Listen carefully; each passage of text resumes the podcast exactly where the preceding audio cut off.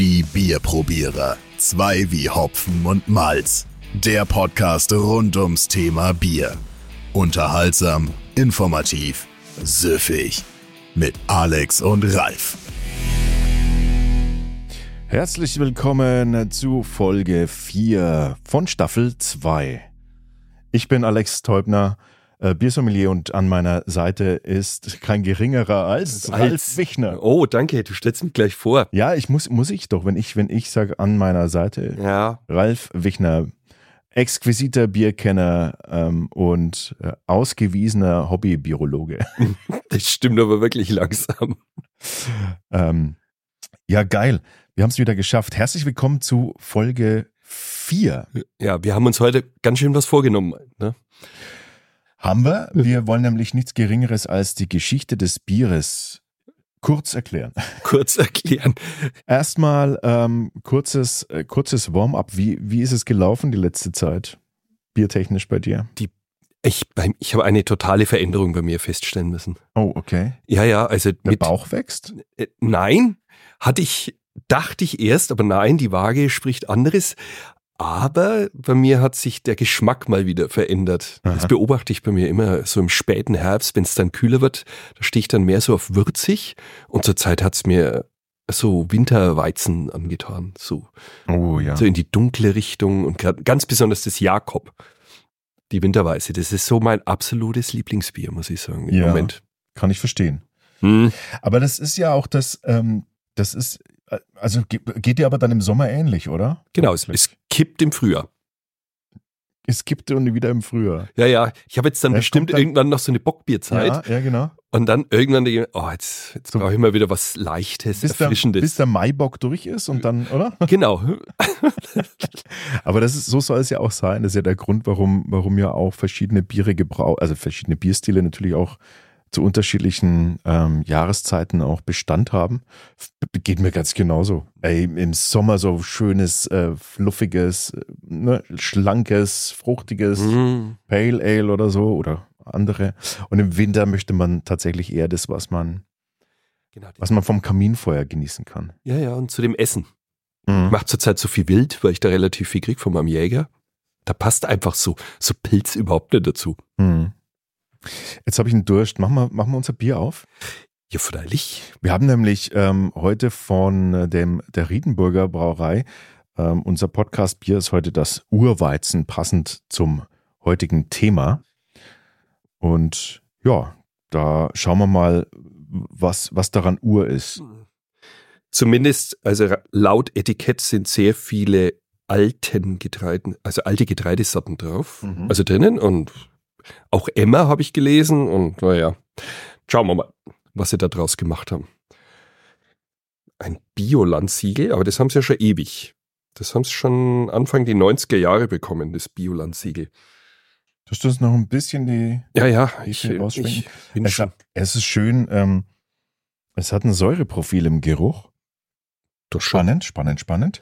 Lass doch erstmal die Hefe geben. Ich finde ja beim, äh, du zitterst, was ist denn los? Ich bin unterhopft. Gottes Willen.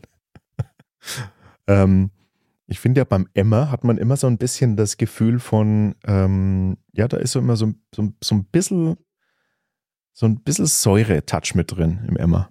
Schauen wir mal. Prost. Also es riecht total nach Nelke, finde ich. ich. Voll, das ist richtig. Aber du hast recht, bisschen säuerlich. Es hat, es ist ein Weizen, ne? Mhm. Das ist schon deutlich. Aber du schmeckst diesen, diesen Oh ja. Emma-Geschmack raus. Mhm. Ein bisschen säuerlich. Hm. Spannend, sehr, sehr spannend. Ja, naja, gut. Also, ähm, das ist äh, jedenfalls unser Podcast-Bier heute. Riedenburger Urweizen. Lecker. Aber ich würde sagen, wir labern gar nicht weiter rum, sondern kommen gleich mal zum. Thema der Woche. Und das Thema der Woche ist die Geschichte des Bieres. Das ist so schwer, da an, anzufangen. Wo Ja. fängt man da an? Wir fangen an vor 100 Millionen Jahren und arbeiten uns Jahr für Jahr langsam nach vorne. Jahr für Jahr. Ich hoffe, ihr habt viel Zeit mitgebracht. Nee, aber warum, warum ich tatsächlich gerne bei 100, Mi- vor 100 Millionen Jahre anfangen möchte, hat einen Grund. Und zwar haben wir die Kreidezeit und ähm, ja, es sind Blumen, äh, Blumen entstanden zu dieser Zeit. Ja, es Ja. gibt natürlich hier dann auch bestäubende Insekten. Ja, und wir haben zuckerhaltige Früchte, die entstanden sind. Und ja, da ist jetzt natürlich der Punkt, dass das, äh, was, was hat das jetzt mit dem Bier zu tun? Vor allem, was haben Bienen zum Beispiel mit dem Bier zu tun? Ne? Das ist Ja. relativ simpel, die Erklärung. Ja, also eigentlich die wichtigste Erklärung ist, dass wir Hefen haben. Und die haben Fähigkeiten entwickelt, die, die uns jetzt heute auch noch zugutekommen. Genau, und diese, diese Hefen, die, die haben es geschafft, als, als eine der wenigen Lebensformen ähm, Zucker in Alkohol äh, zu wandeln. Also beziehungsweise in dem, also sie ernähren sich von Zucker, muss man eigentlich erstmal sagen. Mhm. Alkohol ist ja ein Nebenprodukt davon. Und ähm, ja, und, äh, und, und das, ähm, um nicht weit wegzugreifen wollen, äh, wir finden natürlich Hefen dann deshalb auf Früchten und zum Beispiel bei Honig Mhm. und auch auf Eichenrinde. Und das hat einen, Grund, auf den wir später noch zu sprechen kommen. Ja, aber jetzt machst du dann, müssen wir jetzt schon einen gewaltigen Sprung jetzt mal machen, ne? In der ich- Geschichte. Ich, wollte nur kurz sagen, dass, dass eigentlich, äh, dass es da losging. Wenn wir die bestäubenden Insekten, also wenn wir speziell Bienen auch nicht hätten, genau. na, dann hätten wir auch kein Bier. Gott, die Imker und die Brauer, so eng verwoben sind wir. Aber hallo. Mhm. Ah, springen wir mal ein Stückchen weiter vor. Achtung, wir springen. Ähm, wir springen wohin? Wir springen nach ähm, 10.000 10.000 vor Christus springen wir. Okay. Tja, und da sind ja die Leute, haben sich dann mal überlegt, jetzt werden wir mal sesshaft und nur jagen war nicht mehr. Nee. Also, Mal ein bisschen so einen festen Wohnsitz so zu, zu errichten, eine Hütte.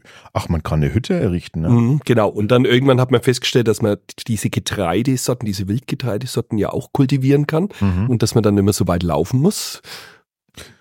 Was sehr praktisch ist, Genau. ähm, weil wenn man natürlich Gräser direkt vor der Haustüre hat, die nur abschneiden muss und dann Mhm. da mit dem Korn irgendwas machen kann, ist es sehr viel einfacher als, als dem Mammuts hinterher zu laufen. Ja. Und dann ging's, dann waren das die ersten Schritte und, und auch hier wieder die, die, der Ackerbau quasi äh, war, ist natürlich notwendig gewesen. Ne? Mhm. Es wird ja immer diese Kommissar-Zufall-Geschichte postuliert. Mhm. Also ich glaube, da ist wirklich was dran. Da, also da, dieser Getreide, also dieser, dieses Getreide, was nass geworden ist, ein wenig so gekeimt hat und dann hat es alles gegärt. Aber jetzt mal ganz ehrlich, wer trinkt es freiwillig dann so eine abgestandene Brühe? Da musst du schon richtig Durst gehabt haben, oder? Ja, wobei, wobei man, ähm, wir, wir können ja mal einfach mutmaßen, wie ist es, wie ist es früher entstanden?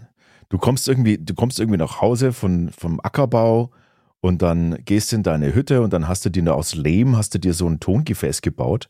Und in dem Tongefäß, da, da ist dein Getreidebrei drin vom, vom Vortag, vom, von heute Morgen. da ist, da ist, da, vielleicht hast du auch, vielleicht hast du da, vielleicht hast du da auch das angesetzt, vielleicht ist sowas wie Getreidepampf. Weißt Genau. du, wie man bei uns so, so Haferflocken einweicht? Mhm. Vielleicht haben die das da auch schon gemacht. Und damit's, Und wenig Früchte dazu. ja ehrlich, schmeckt ja auch scheiße ohne alles. Genau, und ein wenig Honig. Ja, ein bisschen Früchte dazu und jetzt kommen wir schon an den Und dann Springen. haben wir es wieder. Jetzt, jetzt mach, haben wir die Klammer nach oben. Auf den Früchten sind nämlich dann die Hefen, die sich da festgesetzt haben und dann schneidet man die da Oha. mit rein und auf einmal landen die in diesem stärkehaltigen Getreidebrei. Hm. Und da fühlen sie sich natürlich besonders wohl. Ne? Hm. Und dann ging es los, vielleicht erstmal, vielleicht erstmal ab- unbeabsichtigt, wir wissen es nicht, unbeabsichtigt. Weißt du, du, du lässt es da, da ein bisschen vor dich hin blubbern, es fängst, merkst plötzlich, es fängt an zu blubbern und, Und- willst du es schon wegschütten? Na, und dann denkst du, das ist mir zu schade. Und dann probierst du es und Ja. denkst du, oh leck, das schmeckt ja richtig geil. Das ist ja richtig frisch irgendwie, da ist irgendwas Prickelndes dabei. Genau. Und, und so eine halbe Stunde später denkst du, Mensch, ich habe gerade Zugang zu meinen Göttern gefunden. naja, da musst du aber wahrscheinlich schon, naja, wir wissen es nicht, aber man Mhm. geht davon aus, dass, ähm, dass, äh, dass quasi, dass es schon, schon möglich war, höheren Alkoholgehalt ähm, herzustellen. Aber so viel, so extrem viel dürfte es nicht gewesen sein. naja, Also früher hat man ja Früchte vergoren, ne? Stimmt. Also die hatten ja schon. Kennst du diesen alten Film? Ähm, oh Gott, wie hieß denn der? Das wilde Le wilde Tiere? Die lustige Welt der Tiere. Diesen ganz alten, den, den wir schon in der Schule angeguckt haben. Wo die Elefanten besoffen sind, wie es die vergorenen Früchte gefressen Ja, haben. und die Affen, also Genau. dann die, diese, diese verfaulten Äpfel und dann besoffen. Ich glaube, dass das denen genauso gegangen ist. Und dann haben die die gesammelt und haben vielleicht dann sogar wie so ein Most draus gemacht oder sowas. Und das, Ja, irgendwann hat man das mit Sicherheit zur Absicht, äh, absichtlich gemacht, ne? Mhm. Weil es macht ja Sinn. oh, leck. Müssen wir gar nicht vorstellen. Aber jetzt sind wir ein bisschen weit weg vom Bier noch, ne? Ja, aber wir, äh, was wir haben, wir, wir haben in äh, China des siebten äh, vorchristlichen Jahrtausends, äh, da haben, wurden dann auch Getreidereste ähm, auf Früchten und vielleicht Honig und, und anderen berauschenden Pflanzenbestandteilen gefunden. Und davon, deshalb geht man davon aus, dass das durchaus irgendwann Absicht war. Ja, man hat ja herausgefunden, die Sumerer waren es ja dann später auf jeden Fall, ne? Also da war es ja klar dann, Ja. dass die dann schon braunde Menschen hatte, hatten. Und als dann auch klar war, dass Teig und Brot in irgendeiner Form was damit zu tun hat und dass Hm. es irgendwie gut ist, wenn man, wenn man das Brot mit in dem, in diesem Vorbier in irgendeiner Form verwendet, ist man auch, weil letztendlich, ne, du machst den, du machst den Pot leer mit diesem Malzbrei und unten drin hast du schön die Hefe, ne? Mhm. Tust du das so rausschlacken, tust da vielleicht das verwenden, um irgendwie dein Brot noch zu machen, weil du merkst, es ist dann besser. Hm. Und, Geht auf wie Zau. und deshalb hat man auch irgendwann angefangen, diese, diese Hefen, von denen man ja noch nichts wusste, ähm, in diesem Brot zu, ja, zu, zu konservieren. Man hat so ein Brot leicht angebacken und dadurch sind die Hefen nicht zerstört worden und konnten dann wiederverwendet werden im nächsten Trunk. Aber ist schon krass, wo die dann immer mit solchen Zufällen dann immer wieder so einen nächsten Entwicklungsschritt gemacht haben, ne? Das finde ich echt Wahnsinn. Absolut. Naja, wir springen, wohin springen wir denn, Ralf? Also ich glaube, einen großen Sprung machen. Ach, wohin willst du? ich muss den, ich muss den Kodex äh, Hammurabi ganz kurz zitieren. Bitte Das ja. finde ich einfach sehr schön. 1800 vor Christus ungefähr. Da wurde wirklich niedergeschrieben, niedergeschrieben, das hat man so gefunden. Wer schlechtes Bier braute, dem wurde so lange in den Schlund geschüttet, bis er daran erstickte.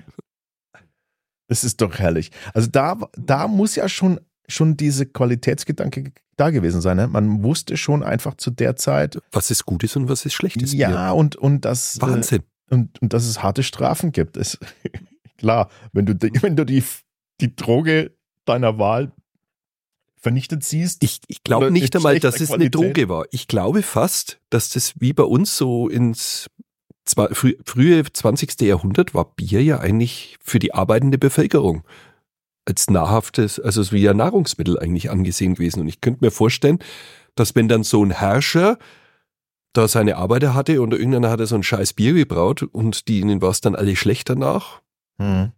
und der hat seine 100 Arbeiter außer Gefecht gesetzt. Also ich könnte mir schon vorstellen, dass das so gelaufen ist. Mhm. Ja. Ja, wobei, ich meine, eine Droge ist es ja natürlich immer, ne? Immer noch. Und, ähm, und kann man sich ja schon vorstellen, dass das nicht so gern gesehen wurde, wenn da ge gepanscht wurde. Ach Gott, ähm, also ihr seht schon, es geht schrittchenweise weiter und irgendwann ähm, hat man einfach mitbekommen, dass da was passiert und dass das eine Wirkung hat. Ja, und das hat natürlich eine gesellschaftliche Wirkung auch gehabt. Ähm, man hat rausgefunden, man weiß, man weiß natürlich, dass die Kelten und Germanen nicht nur Met gebraut haben. Naja. Du meinst also, die ist ja gebraut, ne, die haben ihr Met und ihr Bier gehabt und dann, Ja, eben. Wein. Nicht, nicht nur Met, sondern eben auch Bier. Ja. Genau, und dann später, sie haben aber auch schon Wein gehabt. Den haben sie sich von den, ich vermute mal von den Römern geholt. Mhm. Ist spannend auch, weil gerade die Römer, ne, die ja, die ja, ähm, die ja lange oder für die war das völlig klar, dass das so Bier ist so das Getränk der, der Unterschicht, Genau. so der Armen und der Barbaren irgendwie und Mhm. äh, wer was auf sich hält, der trinkt Wein, ne? Ja, also das, und du weißt, was ich krass finde? Dieser Gedanke, der ist ja jetzt noch da. ja, und, und das hat, also mal ganz ehrlich, das hat sich ja extrem lange gehalten. Ja? Ja. Weshalb er immer Wein diesen hohen Stellenwert hatte vielleicht immer, immer noch sogar hat. Bei allen, die wenig Ahnung von Bier haben, hat es das wahrscheinlich immer noch. Genau. Ne? Da ist eher Bier so der Arbeiter, der Arbeitergesöff Mhm. und Ja, es trinkt sich halt feiner. Aber wenn man jetzt hier unsere Gläser sieht, unsere Probiergläser, muss ich schon sagen, eben, das sollte, könnt ihr mal mit eurem Wein da aber mal hier getrost in der Ecke stehen bleiben, ne? genau, so ist es. Ja, aber ich finde es spannend, weil das ja, also die haben ja teilweise wirklich ganz üble Sachen dann auch getrunken und die, also da hieß es zum Beispiel auch, die, dieses Getränk hieß Kurma, das war das ganz billige Bier und es muss, also diese Geschichtsschreiber berichten, es muss sehr faulig geschmeckt haben. Ich muss da unweigerlich an unser Tschuckbier denken. Ich, wollte es jetzt nicht sagen. Ich wollte es jetzt einfach so nicht sagen, weil es ist ein bisschen unfair. Aber Ja, vielleicht hatten wir ein Original Kurma und kein Tschuckbier. das kann, das kann natürlich, äh, das kann natürlich schon sein, ja. Mhm. Naja, ähm, man hat äh, relativ schnell gemerkt, dass, dass man natürlich dem Bier noch äh, Dinge zusetzen kann, ne? Mhm. Und das dann damit geschmacklich ein bisschen aufpimpen kann. Ja, die haben ja wirklich dann alles da reingeschmissen. Das war teilweise auch gar nicht mal so gut, was sie da gemacht haben. Ne? Also die Experimente mit Tollkirschen, die gingen ja ziemlich daneben. Ja, nicht nur Tollkirschen, wir haben äh, ganz viele Sachen, sowas wie Eichenrinde, Kümmel, Eschenblätter, dann äh, Wacholderbeeren, ja, und Schlehen, Fichtensprossen, Gagel, Wermut, Bilsenkraut. Beifuß. Das Wait. kommt doch in die Gans. Wait, Bilsenkraut? Was auch immer das ist.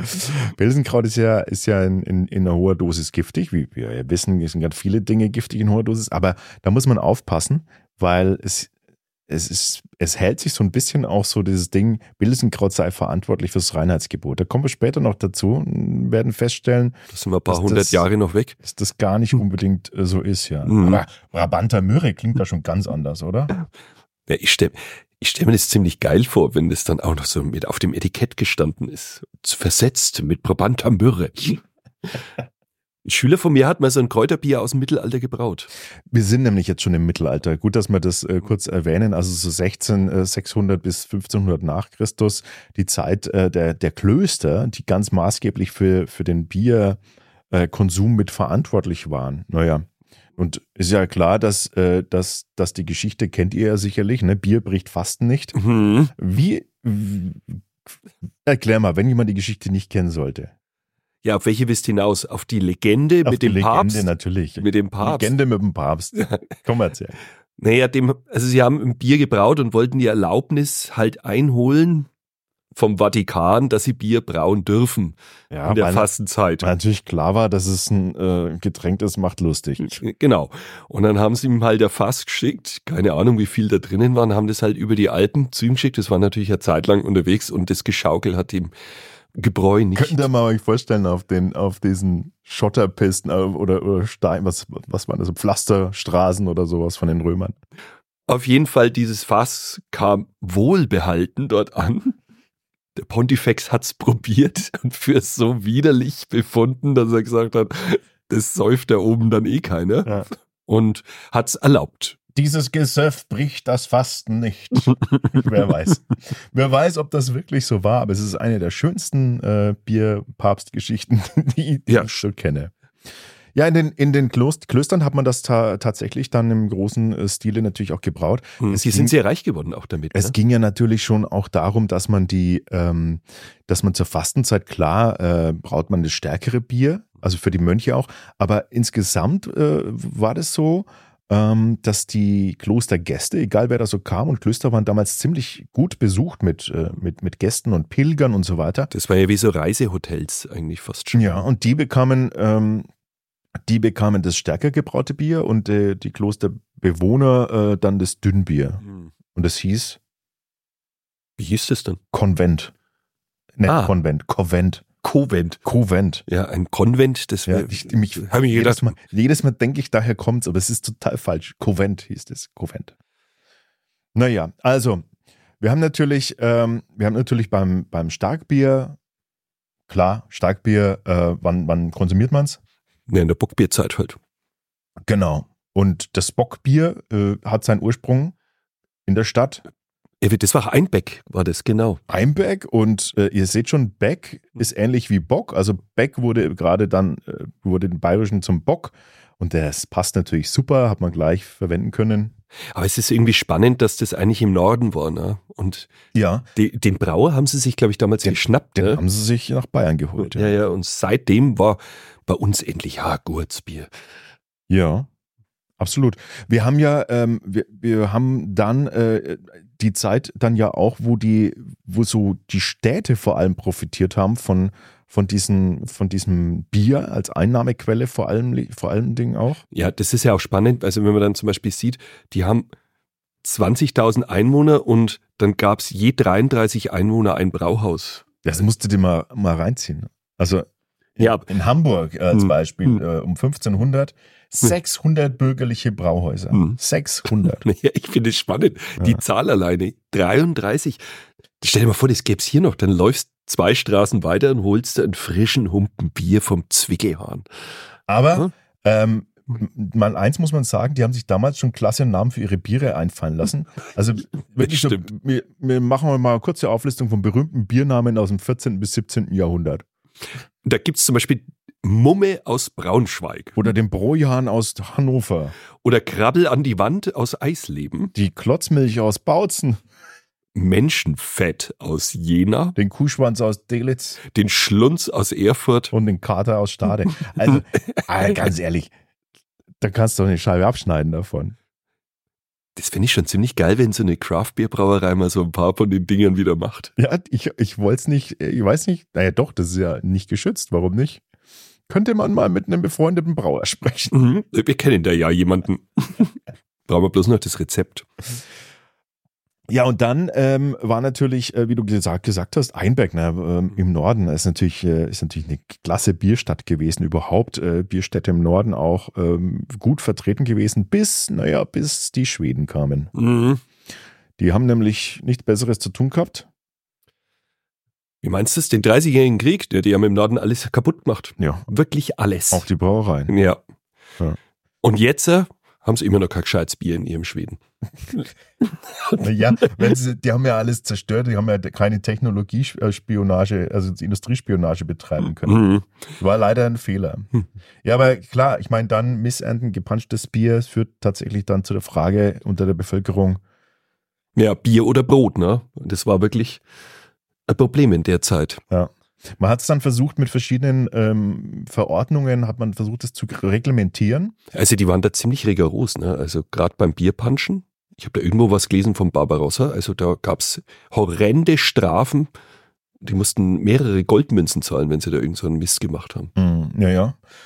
Ja, aus gutem Grund, ne? Also Mhm. die Bevölkerung so äh, war am, am Hungertuch so, man wollte das Getreide natürlich auch für Brotbacken verwenden und naja, da hat man es dann deshalb eben das regulieren müssen, das Mhm. Ganze. Aber es das hat muss- alles nicht so ganz gut Nee, funktioniert. das musste dann von ganz, ganz oben musste das kommen.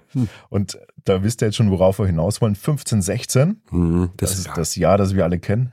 bayerische Reinheitsgebot. Genau. Wilhelm IV. hat Mhm. sich da mal drum gekümmert und hat es dann mal äh, verfasst. Es ging natürlich im Reinheitsgebot hauptsächlich um Preise, aber das, was wir noch wissen, ist natürlich, Mhm. ist natürlich der Teil mit den Bierbestand äh, Zutaten. Naja, dann war das schon mal geregelt. Ja, und dann lief es ja eigentlich fürs Bier ganz gut erst einmal eine Zeit lang. Und dann gab's die industrielle Revolution. Und Ja. das war eigentlich auch eine Bierrevolution.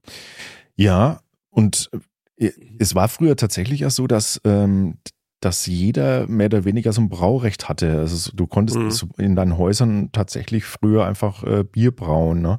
Und äh, das führte dann aber dazu zwangsläufig, dass, dass eben äh, viele Arbeiter, die dann in der industriellen Revolution in größere Städte zogen, die mussten dann äh, kleinere Wohnungen dort beziehen und da war einfach kein Platz mehr zum Bierbrauen.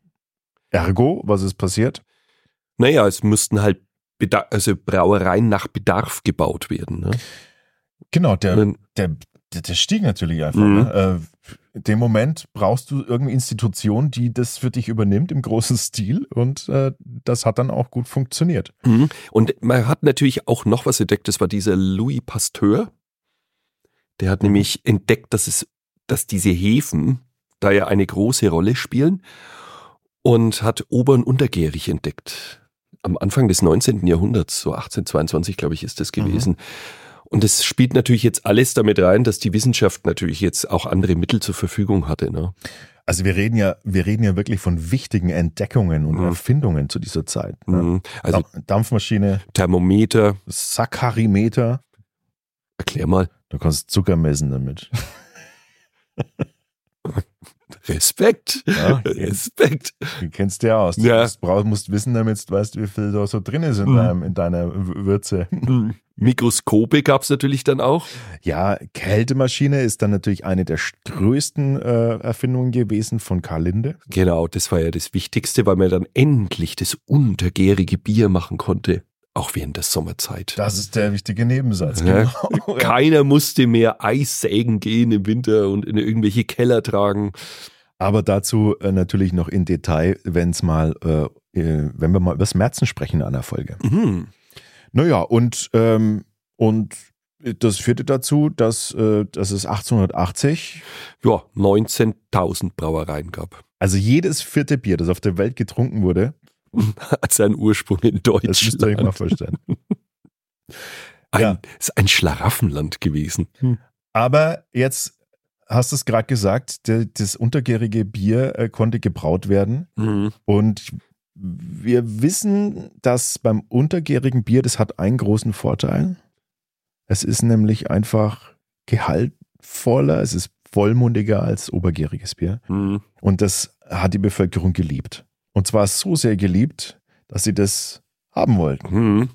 Aber die ganze Technik dran, natürlich mit diesen Kältemaschinen und etc. und die Lagerungen und sowas, das war natürlich wesentlich teurer. Ja. Und dann haben halt diese ganzen kleinen Brauereien haben halt dann irgendwann aufgeben müssen, außer sie haben viel investiert. Ja, das war das Problem. Zu teuer. Mhm. Dazu kam noch der Zweite Weltkrieg, ne? Also oh ja, das ist ja schon wieder zerbombt worden, teilweise Brauereien zerstört. Ja, und dann haben sie es nach dem Krieg, haben es ihnen die ganze, das ganze Inventar auch noch mitgenommen. Ne? Das war halt dann Kriegsbeute. Ja, auch im Krieg natürlich. Ne? Du hast ja, du hast ja da äh, die, teilweise die Brauereien abgebaut. Ne? Du, hast, du, du brauchtest Metall und, und, und weiteres, um Kriegsmaschinerie herzustellen. Total verrückt. Die Männer mussten an die Front mhm. und dann äh, sah es da nicht so gut aus. Bis in Deutschland das, das, Wirtschaftswunder. Das Wirtschaftswunder ist irgendwie schon so eine Zeit, die kennen wir so aus der alten Werbung noch. Ne? Das, also diese alte die, Werbungszeit ist das. Oh, die war so gruselig teilweise. ja, wirklich gruselig. Ja. Naja, aber, aber insgesamt heißt es natürlich, es geht wieder aufwärts. Mhm. das ist ein gutes Zeichen. Ja, also wenn man dann sieht, 1950 35 Liter, ich vermute pro Person, ne? Pro Kopfverbrauch. Ja. ja. 35 Liter, es ist ordentlich. Mhm. Äh, 1959 ist das schon auf 92 Liter geklettert. Und 69 waren wir schon bei 135. 76 bei 151 Liter. Und es war dann quasi so der Peak. Oh. Ja, weil dann ging es wieder abwärts. Hm. Ja, ja, da kam dann der Schlankheitswahn und das ist ein Dickmacher und außerdem ist uncool und oldschool. Ja, klar, das und das haben die alte Männer sitzen nur da mit Bier. Das war wirklich so der die die Vorstellung davon. Naja. Ja. Und, ähm, und dann ja, hat es ein bisschen gedauert bis 2015. Mhm. Wir gibt's nur noch 2015 haben wir eine Zahl von 1388 aktive Brauereien in Deutschland. Mhm. Aber das, das schwankt natürlich jetzt gerade und ganz schön wegen der Craft Beer Brauereien. Ne? 2015 ähm, in Deutschland wirklich äh, nur noch wenige Brauereien oder aktive, mhm. aber in Amerika natürlich, äh, ging, da ging vorher schon ein Trend los, dreimal so viel. Mhm. Warum? Könnt ihr euch unsere Craft Beer Folge anhören. Mhm. Da ging es richtig ab dann auf einmal, ne? Genau. Naja, im Prinzip sind wir da jetzt an dem Punkt ja natürlich auch noch, dass man sagen muss, äh, wo stehen wir denn jetzt gerade? Wo ist es, wo ist es jetzt? Hat uns diese, also jetzt, okay, die Amis haben es vorgelegt, in der Craft Beer Folge, das war Folge drei. Ich weiß, wir haben noch gar nicht so viel, aber ich ich habe schon den Überblick verloren. Ähm, aber die Amis haben es vorgelegt und wir, wir haben es versucht irgendwie äh, nachzumachen. Ähm, hat es funktioniert äh, mit, der, mit dem Craft Beer? Also, ich glaube, Moment, ich muss mal meinen Frosch aus dem Hals loswerden. Also, Ich glaube, das Craft Beer hat bei uns nach wie vor einen schwierigen Stand, weil wir ein ganz anderes Biertrinkervolk sind wie die Amis. Und die Amis, die haben ja diesen Plempel da immer getrunken und sind dann irgendwann auf den Geschmack dieses Craft Beers bekommen und deswegen boomt es da halt auch so. Und bei uns, ich, ich merke das ja auch in meiner Umgebung, die ganzen Leute, da gibt es so viele, die sagen, ja, das ist mal gut, aber sie würden es, sie trinken es einfach nicht. Die sind da. Mhm. Naja, gut. Es hat noch nicht diesen. Es gibt viele Fans. Das ist so eine, so eine Fangemeinde jetzt, die da entstanden ist, so eine Community. Aber die, ich glaube, da ist das Wachstum begrenzt, weil es halt auch zu viele gibt. Mhm. Ja, also es, wie gesagt, äh, es, es ist zumindest äh, ein Hoffnungsschimmer natürlich auch, damit überhaupt sich äh, auch bei uns wieder was ändert. Und ähm, ja, hört euch das mal in der, in der Craft Beer Folge an, Folge Nummer drei. Da haben wir im Detail natürlich drüber gesprochen.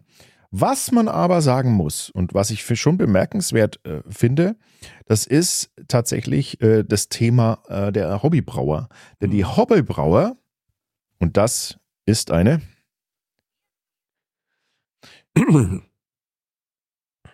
die Hobbybrauer, die, äh, die legen richtig los. Auch hier alles, es schwemmt alles nach hinten, also alles zu uns so in, in so einer, in so einer äh, Verzögerung zu uns, ne? Ja, ja. Also vergangenes Jahr äh, hatten wir so 10.000 Haus- und Hobbybrauer, so Pi mal Daumen. Da kenne ja ich schon drei von. Die Na, vier. Ich kenne sogar vier. du kennst vier von denen? Ja, vier von den 10.000 kenne ich persönlich. Geil. Und habe auch ihr Bier schon getrunken. Also siehst du, das, das sagt doch einiges aus. Also müsst ihr euch vorstellen, äh, das ist or- ordentlich viel und das, äh, das hat sich innerhalb von, von nur acht Jahren mehr als verdreifacht und Verdreifacht. das muss man sich mal reinziehen, ne? Was das auch für ein Markt ist. Ja.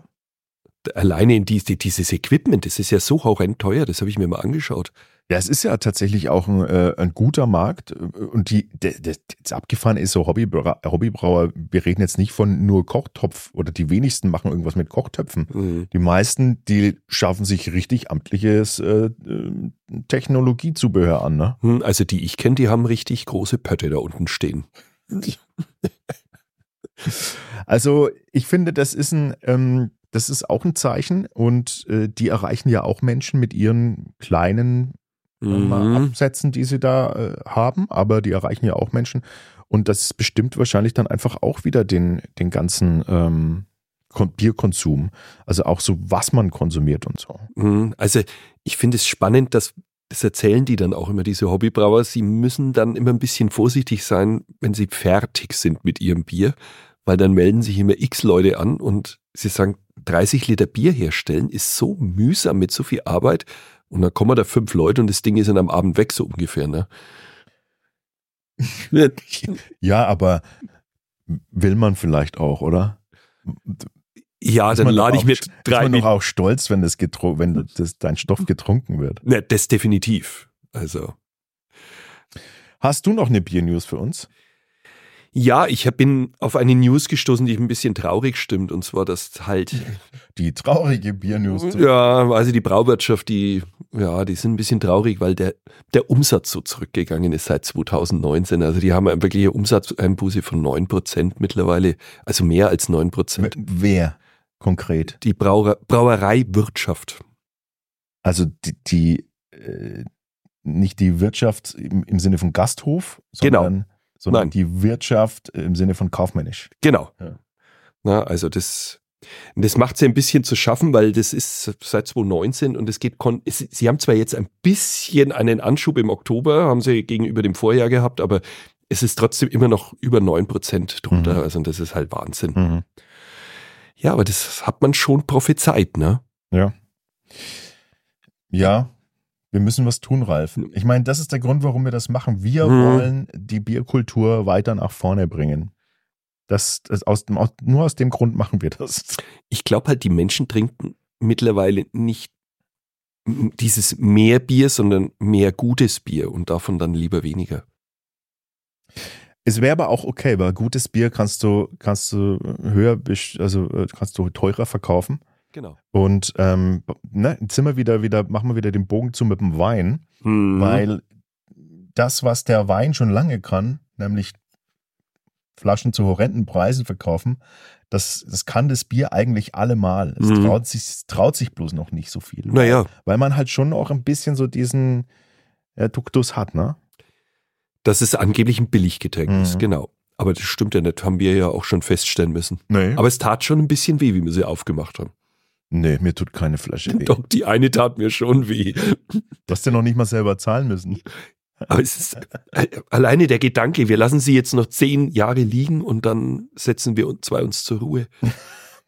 Aber dann habe ich mir gedacht, mit dem zur Ruhe setzen. Oh Mann, wir reden übrigens schon wieder vom Fullers Vintage Ale. Äh, Hm.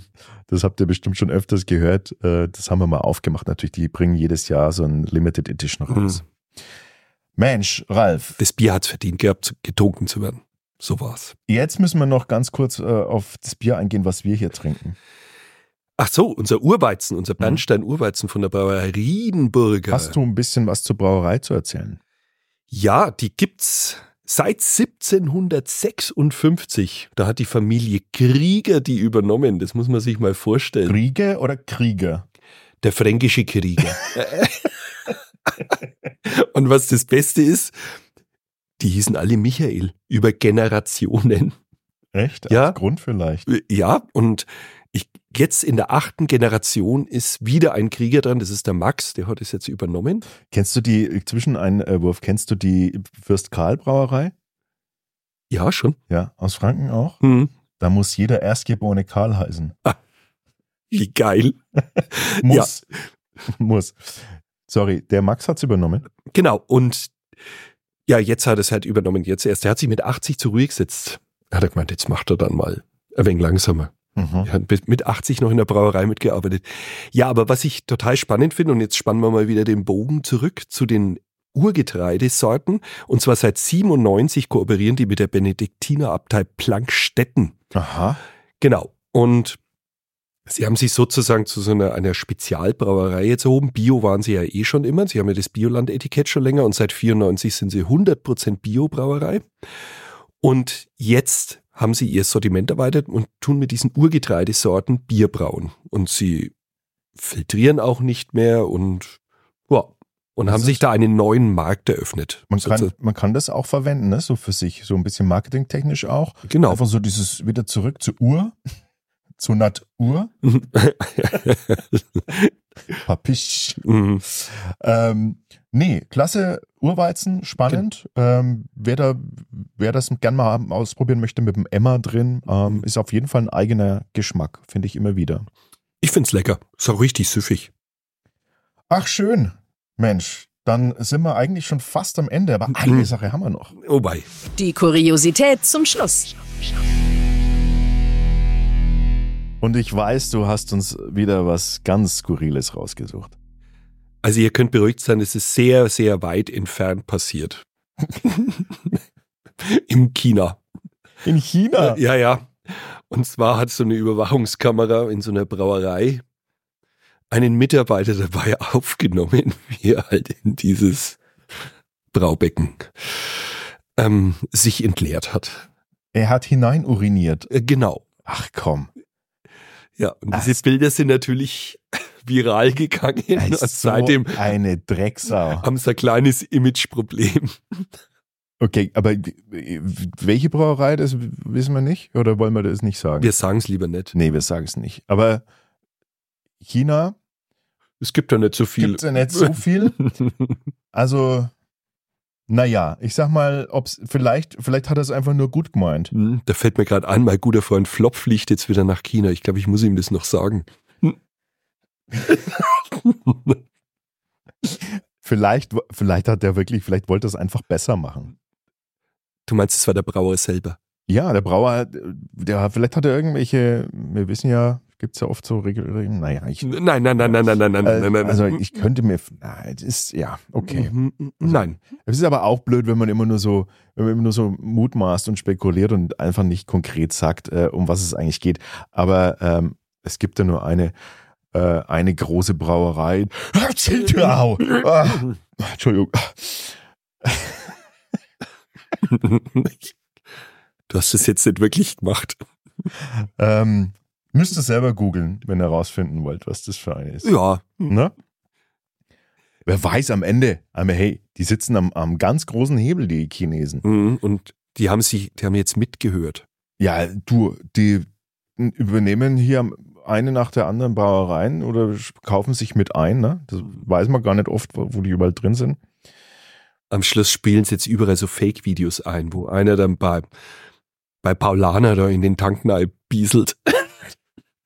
Genau, das kannst du einfach heutzutage generieren lassen. Mhm, Das macht die KI schon. Alex, jetzt eine Frage, was machen wir das nächste Mal? Das nächste Mal, ähm, das nächste Mal wird's spannend. Wir begeben uns nämlich in, eine, in ein Bierland, ein Ah. ganz spezielles Bierland. Jetzt kommt's. Und zwar ähm, schauen wir uns das Bierland Belgien mal ein bisschen genauer an. Ah, das ist nice. Ja. Ich hatte ja ein paar Belgier in letzter Zeit zum Me- Trinken. Menschen? Ach so. zum Trinken. Ein belgisches Sortiment, weil meine Eltern waren doch in Belgien. Ja, Mhm. äh, wir lassen uns überraschen, was, äh, was da auf euch, äh, auf euch zukommt. Ähm, wir wissen es auch noch nicht so genau, aber es wird auf jeden Fall spannend, weil Belgien ist wirklich, wow, hat da einiges zu bieten. Und wenn ihr bisher mal dachtet, Belgien, das sind doch die mit den, äh, mit den, mit den starken Bieren, das keiner trinken kann, Mhm. dann habt ihr euch äh, getäuscht. Mhm. Die sind noch stärker. Also danke fürs Einschalten. Schön war es wieder mit euch. Jo. Herzlichen Dank auch an alle, die live dabei waren. Wir haben das wieder für äh, unsere Patreon-Unterstützer live gestreamt. Und ach, für die gehen wir jetzt auch gleich noch um, in den, ähm, um den Bierstammtisch. Wir machen nämlich einmal im Monat einen virtuellen Bierstammtisch für unsere Patreon-UnterstützerInnen. Und äh, falls ihr mit dabei sein wollt, dann guckt uns einfach mal auf Patreon nach. Herzlichen Dank für die Unterstützung. Bis dann. Ciao. Servus. Die Bierprobierer 2 wie Hopfen und Malz ist ein Podio Original Podcast. Idee und Moderation Alex Teubner und Ralf Wichner. Produktion Alex Teubner und Ralf Wichner mit Unterstützung des Funkhaus Nürnberg. Alle Podio-Podcasts findest du auf podio.de, in der kostenlosen Podio-App und überall dort, wo es Podcasts gibt. Podio, Podcasts für dich aus deiner Region.